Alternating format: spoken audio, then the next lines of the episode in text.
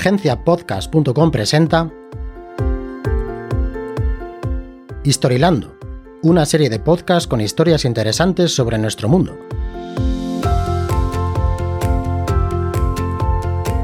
Ver dentro del cuerpo sin entrar en el cuerpo.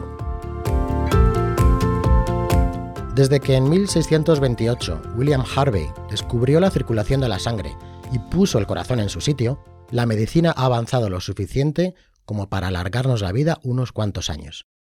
Para esto el señor Harvey probablemente abrió un montón de cuerpos, mm, pero mejor no voy por ahí. Hoy en día nos hacemos una ecografía, una radiografía, una tomografía computerizada, una resonancia magnética, todo esto para vernos por dentro y nos parece lo más normal del mundo. ¿Cómo funcionan estas tecnologías de diagnóstico que nos ven por dentro del cuerpo sin entrar en el cuerpo? Lo primero que tenemos que decir es que sí entran en el cuerpo, pero no lo notamos. La clave es la radiación. Pero, ¿la radiación es mala? Pues no necesariamente. Hasta los plátanos son radiactivos, contienen potasio radiactivo. A lo mejor por eso están tan ricos. No, no, no. Esa radiación es inocua. Espera que te cuento lo de la radiación en cada uno de los tipos de las pruebas médicas. Voy a empezar con la ecografía.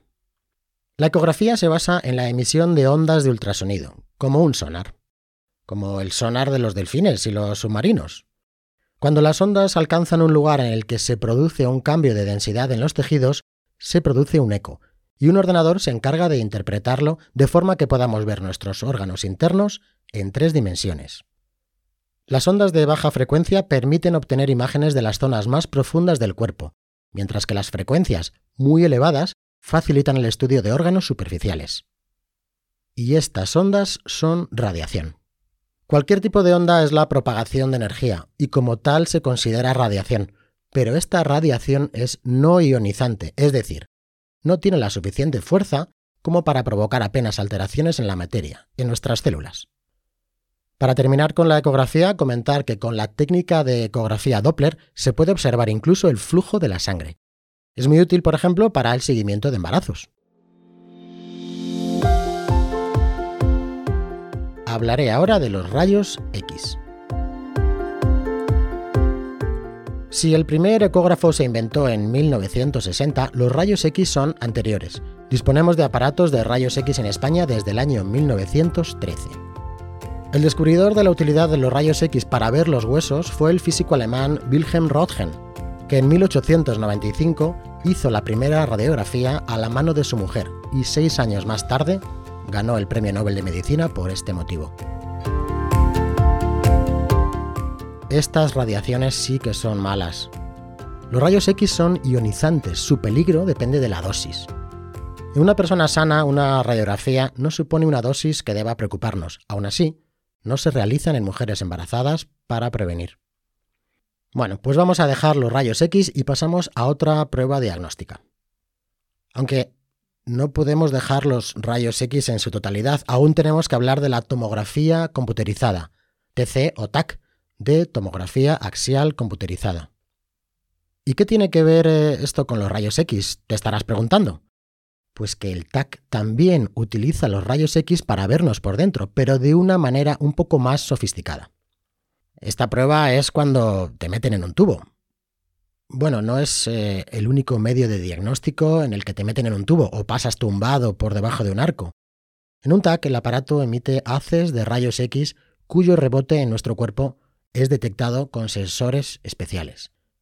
El resultado final es la composición de una imagen de nuestro cuerpo en dos dimensiones por rodajas adyacentes, como si nos hubieran cortado en rebanadas. Aunque mejor dejo de hacer estas comparaciones. Aunque es así, ahí está la gracia de esta prueba.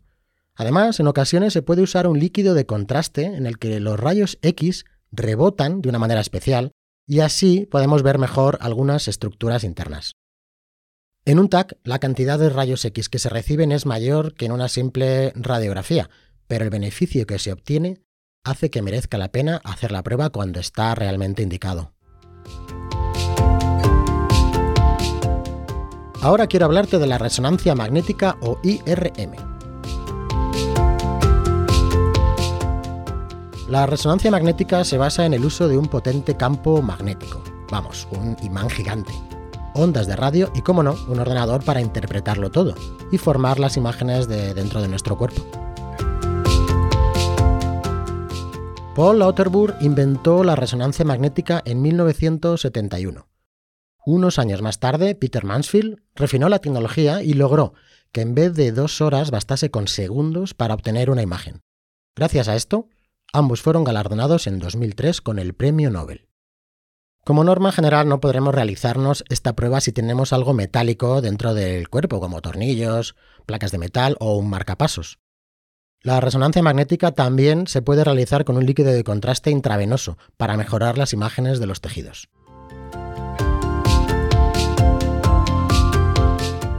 Hasta aquí la historia de hoy, espero que con este resumen hayas aprendido cosas nuevas. Hasta el próximo capítulo.